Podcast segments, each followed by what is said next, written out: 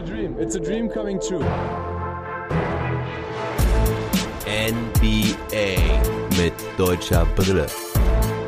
Von und mit dem einzig wahren Philly Fiddler. Frohe Weihnachten! Und der Weihnachtsmann hat ganz viele NBA-Spiele für euch mit im Gepäck heute. Viermal mit deutscher Beteiligung. Zwölf Spiele insgesamt. Eins wurde abgesagt. Und zwar Houston gegen OKC. Denn die Rockets hatten zu wenig Spieler zur Verfügung. Da komme ich aber dann zum Ende dazu. Wir starten mit den Game Reports zu den Spielen Washington gegen Philadelphia, Boston gegen Milwaukee, Denver gegen Sacramento und Dallas gegen Phoenix. Das sind die vier Spiele mit deutscher Beteiligung. Und danach in aller Kürze die wichtigsten Sachen aus den anderen acht Spielen. Vorab, es war keine wirklich gute Nacht für unsere deutschen Spieler. Zumindest nicht für die Teams. Drei Niederlagen. Nur die Celtics konnten gewinnen. Dafür kann man sagen, dass alle Spielzeit abbekommen haben. Gerade auch in Washington. Bonga und Wagner kamen beide ihre Einsatzminuten. Und ja, springen wir doch direkt zu dem Spiel. Wizards gegen die 76ers. Das Spiel ging leider 107 zu 113 verloren. Dabei haben die Wizards lange Zeit geführt. Und gleich Überraschung, Isaac Bonga tatsächlich in der Starting Five. Neben Westbrook, Beal, Afdia und Bryant. Hachimura ist immer noch verletzt. Das wird auch wohl noch so circa zwei Wochen dauern. Meine Hoffnungen haben sich erfüllt, lieber Sobbis. Bonga tatsächlich in der Starting Five. Schauen wir mal, wie das aussieht, wenn Hachimura wieder zurückkommt. Aber ich könnte mir auch gut vorstellen, dass Afdia dann rausrückt. Denn es sieht echt so aus, als könnte Bonga eine ähnliche Rolle einnehmen wie letztes Jahr, dass er der wichtige Flügelverteidiger ist im Starting Lineup, dass er zu Beginn der ersten Halbzeit und zu Beginn der zweiten Halbzeit spielt, so war es dann auch heute und dann gegebenenfalls auch mehr in der Crunch Time, je nach Bedarf und je nach Form. Generell scheint die Idee der Wizards zu sein, zwischen Position 1 und 4 komplett zu switchen. Das haben sie zumindest heute so gemacht. Und bei den 76ers war es ja auch spannend zu sehen, wie jetzt Doc Rivers agiert. Starting Lineup setzte sich zusammen aus Ben Simmons, Seth Curry, Danny Green, also die beiden neuen direkt in der Starting Five und Harris und Embiid war ja im Prinzip klar. Und es ging auch direkt gut los für Bonga. Direkt ein Assist auf Beal im zweiten Angriff holt sich Westbrook den Rebound und startet den Fastbreak direkt, spielt direkt schnell vorne auf Bonga, der macht den Layup rein, kriegt sogar das Foul, kann aber den extra Freiwurf nicht reinmachen. Trotzdem Bonga auch mit seiner nächsten Aktion. Corner 3 macht er rein. Das ist seine Stärke. Also das sah wirklich sehr gut aus. In diesen ersten sieben Minuten gehen die Wizards mit 20 zu 14 raus. Also Bonga mit positiver Bilanz. Das war doch sehr erfreulich. Wagner kam dann sechs Minuten vor der Halbzeit rein. Da hatten sie ihren Vorsprung schon verspielt. Es stand 37 zu 44. Dann gab es auch noch zwei schnelle Dreier des Gegners und stand 37 zu 50. Doch dann war Wagner Teil eines Runs, genau genommen eines 22 zu 8 Run. Erst stand da Wagner mit Neto, Beal, Brown Jr. und Afdia auf dem Feld. Wagner, also der Center, gegen Embiid sogar. Und später ersetzt dann Westbrook Neto und Bertans Brown Jr. Ja, und dieses Lineup war richtig, richtig erfolgreich. Damit hoher Pace gespielt, mit sehr viel Einsatz, guter Defense. Wagner zieht erst einen Charge, dann macht er ein Layup nach einem Pick and Roll, holt Rebounds, stellt saubere Picks, keine Offensivfouls, wie wir es schon öfters von ihm gesehen haben. Stellt die Picks da für Bertans und Beal, die dann die Dreier reinmachen. Beal klaut dann Embiid den Ball beim Doppeln und wieder leitet Westbrook einen Fastbreak ein, den Wagner dann mitten im Dank vollendet. Boom. Here we go, Mo Wagner. Ja, und so konnten sie dann mit einer Führung in die Halbzeit gehen. 59 zu 58. Auch wenn Wagner da wirklich sehr gut aussah, waren das seine einzigen Minuten heute Abend. In der zweiten Halbzeit kam er leider nicht mehr rein. Dafür startete Bonga wieder. Auch er zieht einen Offensivfoul gegen Embiid. Defense sieht jetzt wieder richtig gut aus. Immer wieder cleveres Doppeln gegen Embiid. Die Defense rotiert richtig und auch schnell. Etliche Fastbreak-Chancen entstehen, die sie aber leider nicht gut genug nutzen. Hätten sie eigentlich höher in Führung gehen können. Auffällig auch, dass Bradley Beal super Defense spielt. Der scheint richtig Bock zu haben und motiviert zu sein. Wie auch letztes Jahr in seinem ersten Spiel gegen die Dallas Mavericks, wer sich vielleicht erinnert. Und Philadelphia hat richtig Probleme zu punkten. Sie machen über sechs Minuten kein einziges Field Goal.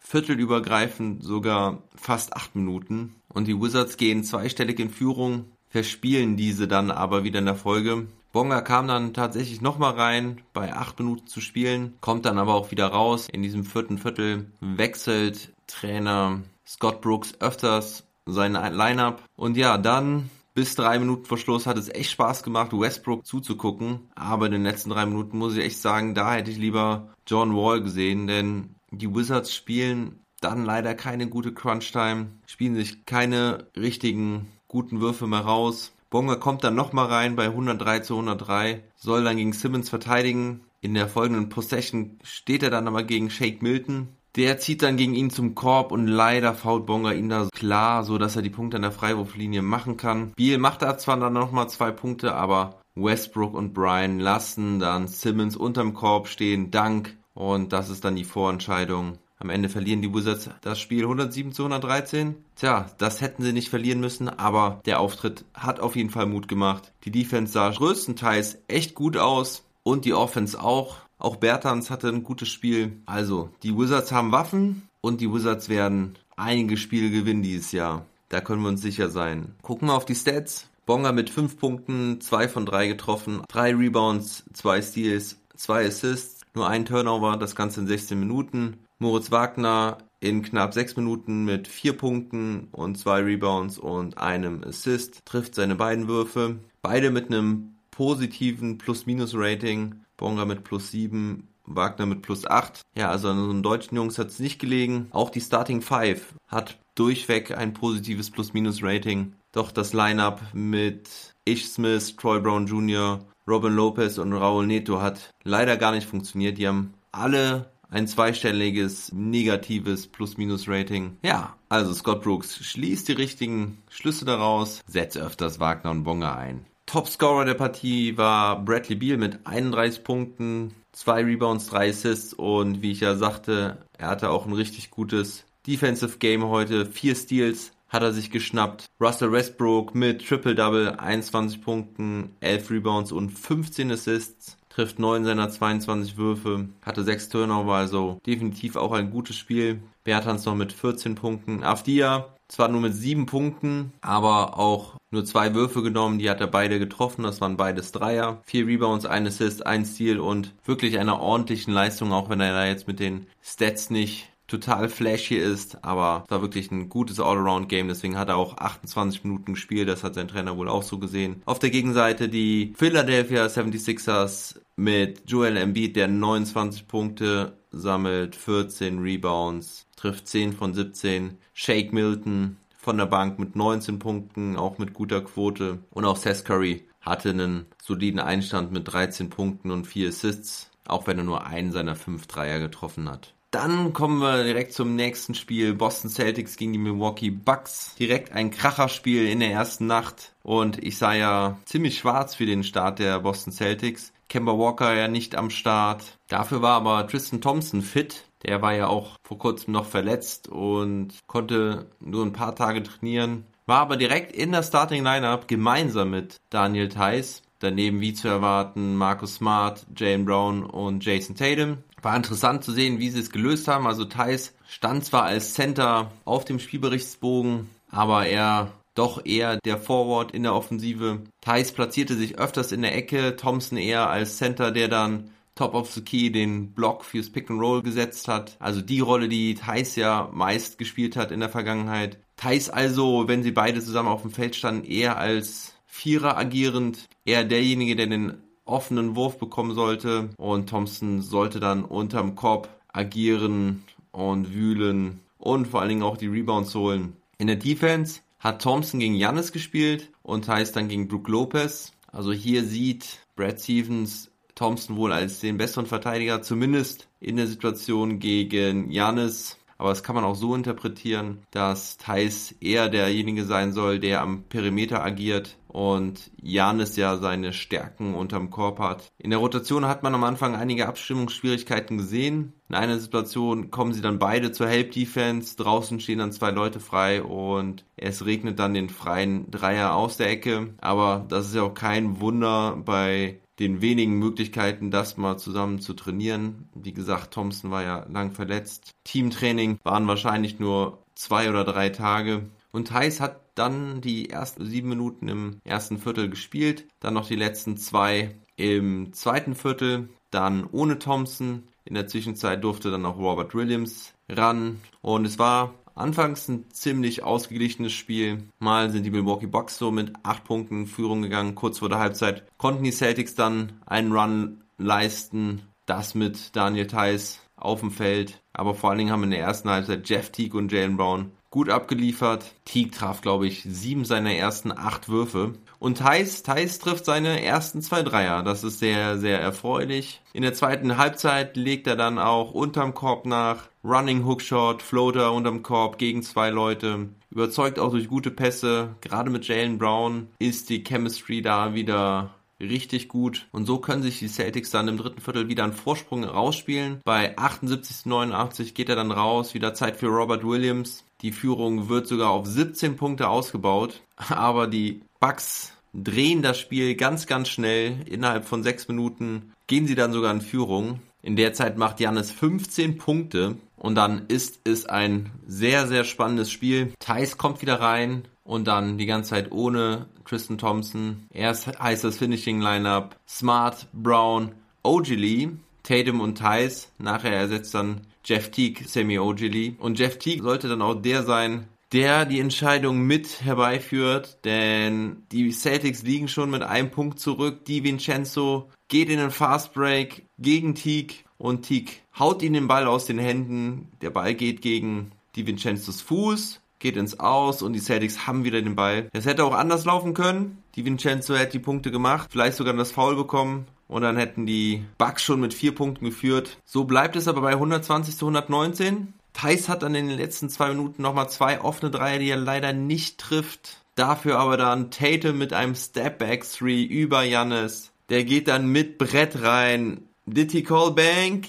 No, he called Game, würde Paul Pierce sagen. Da erinnere ich mich an einen ziemlich coolen Buzzerbeater von ihm gegen, ja, gegen Dennis Schröder, als er noch bei den Atlanta Hawks war. Paul Pierce müsste da aber, glaube ich, bei den Wizards gewesen sein. Wie auch immer. Tatum mit dem Dreier, mit Brett. 122 zu 120. Es waren nur noch 0,4 Sekunden zu spielen. Und dann wurde es nochmal richtig spannend, denn den ersten Einwurf können sie noch verhindern nochmal Timeout, dann der zweite Alley-Oop-Versuch auf Jannis und Thompson fault. Ich weiß nicht, ob man das hätte pfeifen müssen, aber so gibt es zwei Freiwürfe für Jannis und wenn er beide macht, geht's in die Overtime. Heute hatte er ganz gut getroffen bislang, fünf seiner sechs Freiwürfe, aber die Freiwürfe sind ja seit geraumer Zeit ein Riesenthema bei Jannis. Und er macht den ersten und er macht den zweiten nicht. Und so geht das Spiel. Für die Boston Celtics gewonnen das wird, glaube ich, an Jannis nagen, dass er da in der entscheidenden Situation wieder die Freiwürfe nicht trifft. Das ist eine Schwäche, an der muss er arbeiten. So, da gewinnen aber die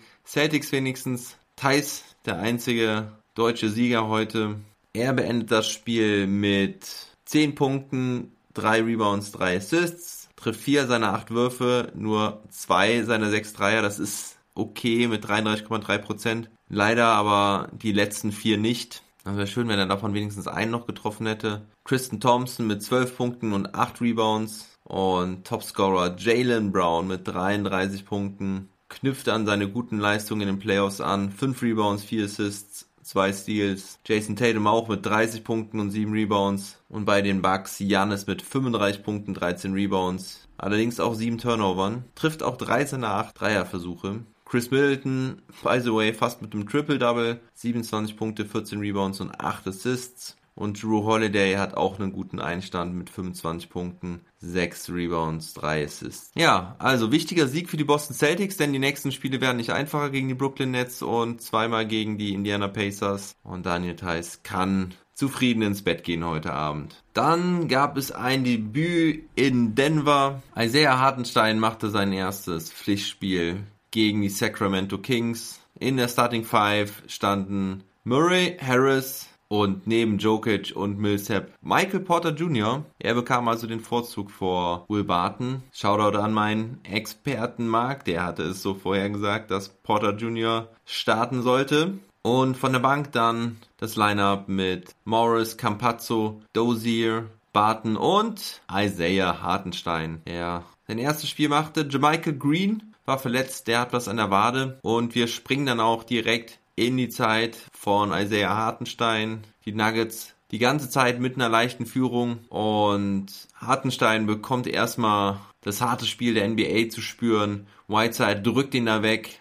Hartenstein fällt zu Boden und Whiteside macht die einfachen Punkte. In der nächsten Possession stimmt dann die defensive Abstimmung nicht. Wieder einfache Punkte für die Kings. Da gab es dann erstmal ein Timeout. Danach sah es dann auch was besser aus. Und dann macht Isaiah seine ersten Punkte als Nugget. Und zwar mit einem alley Layup nach einem Drive von Will Barton. Der legt ihn den Ball schön hoch ab. Und Hardenstein fängt den Ball und legt ihn rein. Die ersten Punkte. Herzlichen Glückwunsch nach Denver. Dann wurde Isaiah einmal geblockt bei seinem Floater-Versuch. Aber auch Hartenstein kann blocken, denn sein erster Block als Nugget geht gegen Harrison Barnes, gibt dann auch direkt den Ball, weil er ihm den, den Ball irgendwie gegen den Oberschenkel schlägt. Und Hartenstein zeigt auch, dass er mit dem Ball arbeiten kann, zieht da einmal von der Birne Richtung Korb, legt den Ball mit seinem starken Link ins Netz. Aber defensiv muss er noch gucken, dass er die Fouls reduziert. Nach fünfeinhalb Minuten steht er bei drei Fouls, auch wenn die nicht alle hätten gepfiffen werden müssen. Nuggets behalten so also ihre Führung.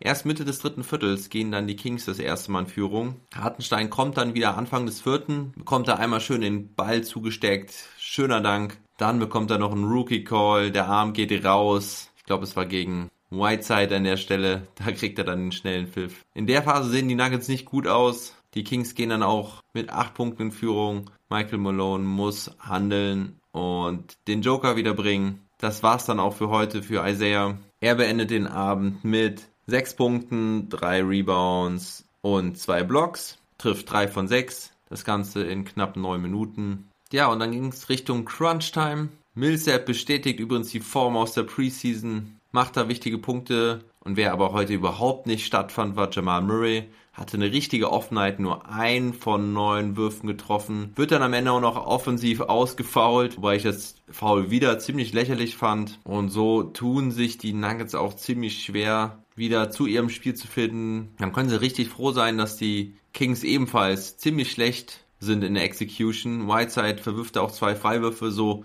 besteht erst die Möglichkeit für die Nuggets überhaupt in die Overtime zu kommen. Jokic regelt und kurz vor Ende der Overtime sieht es dann eigentlich ganz gut aus, als Porter Jr. in die Ecke sprintet und einen Wurf blockt. So sind sie dann mit zwei Punkten vorne, haben den Ball, nur wenige Sekunden zu spielen. Der Ball geht zu Barton, der zieht zum Korb, will die schnellen Punkte machen und wird von hinten geblockt von die Aaron Fox. Das ist auch ein richtig geiler Chase-Down-Block. Aber das war nicht das richtige Play in der Situation, denn Barton muss irgendwie den Ball eigentlich nur weiter festhalten, sich an die, an die Freiwurflinie bringen. So kann Harrison Barnes dann im Fastbreak den Ausgleich machen. Aber die Trümpfe eigentlich immer noch in den Händen der Nuggets. 8,7 Sekunden noch zu spielen. Der Ball geht zum Joker an der Mittellinie. Barnes kriegt aber seine Hand dran setzt zum Fastbreak Dunk an und wird von hinten von Barton geblockt diesmal. Und dann kommt aber Buddy Hield und tippt den Ball mit der Sirene rein. Und so verlieren die Nuggets ihr erstes Spiel. Unnötige Niederlage. Also in den entscheidenden Momenten nicht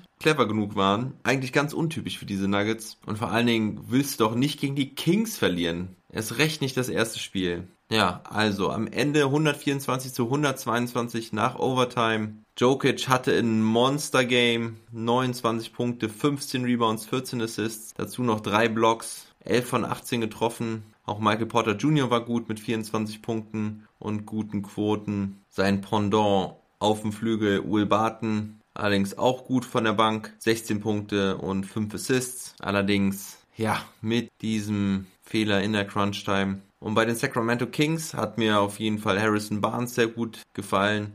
Er hatte 21 Punkte, 9 Rebounds, hat gerade am Ende da ganz wichtige Aktionen gehabt. Buddy Hield auch mit 22 Punkten und die Aaron Fox mit diesem wichtigen Chase-Down-Block. Tja, und so gewinnen die Kings ihr erstes Spiel. Wir gehen weiter nach Phoenix. Da waren die Dallas Mavericks zu Gast. Die Mavs hatten in den letzten Jahren ja ziemliche Probleme gegen die Phoenix Suns und so sollte es auch heute sein. Die Starting Five der Mavericks, Doncic, Hardaway, Richardson, Finney Smith und Paul war keine Überraschung. Bei den Suns starteten Chris Paul, Devin Booker, Michael Bridges, Crowder und DeAndre Ayton. Übrigens, Crowder hatte auch ein Angebot von den Dallas Mavericks sogar das bessere Angebot aus Dallas, hat also viel Geld liegen lassen, um in Phoenix eine wichtige Rolle anzunehmen. Das hatte er in einem Podcast-Interview mal gesagt. Das hatte ich euch noch vergessen zu sagen. Deswegen jetzt einmal nachgereicht. Die Mavs starten auch schlecht mit 0 zu 7. Luca hat am Anfang überhaupt keinen Touch, trifft seine ersten sechs Würfe nicht, hadert dann auch wieder. Dorian Finney-Smith verteidigte Chris Paul und als der rausgegangen ist,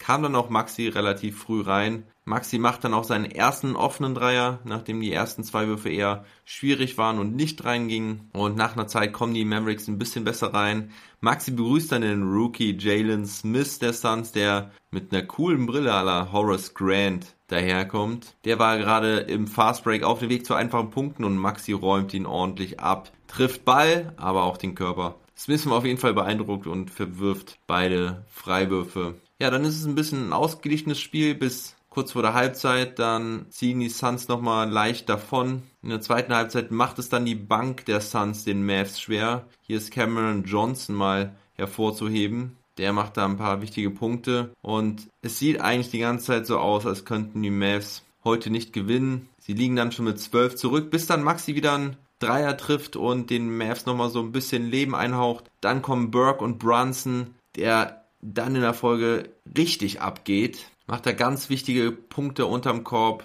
Macht einen Hookshot gegen die Henry Ayton, der irgendwie 40 cm größer ist als er, zumindest gefühlt. Auch hinten noch mit guter Defense, holt hinten Rebound, macht einen Outlet Pass auf Willie Collistein, der dann nur die zweite Halbzeit gespielt hat. 96 zu 96, Ausgleich, dreieinhalb Minuten vor Schluss. Brunson durfte dann auch in der Crunch-Time ran, genau wie Maxi. So, und in dieser Crunch-Time zeigen die Mavs leider wieder das Gesicht aus dem letzten Jahr. Keine guten Entscheidungen. Maxi trifft einen Dreier nicht. Der war auch nicht wirklich gut rausgespielt, also auch nicht offen. Und dann kommt Luca wieder mit einem Stepback 3, den er nicht trifft. Die Mavs bleiben im Spiel, weil Booker wichtige Freiwürfe nicht reinmacht. Trifft er nur zwei von vier, obwohl er eigentlich ein sehr, sehr ausgezeichneter Freiwerfer ist. Hat letztes Jahr 92% getroffen. Luca kommt dann nochmal zum freien Dank, sind dann drei hinten, müssen also einmal verteidigen, dann kriegen sie den letzten Wurf nochmal. Kleber auch mit guter Defense gegen Devin Booker aber dann holen sie den Rebound nicht und Booker trifft einen der zwei Freiwürfe in der Folge und so gewinnen die Suns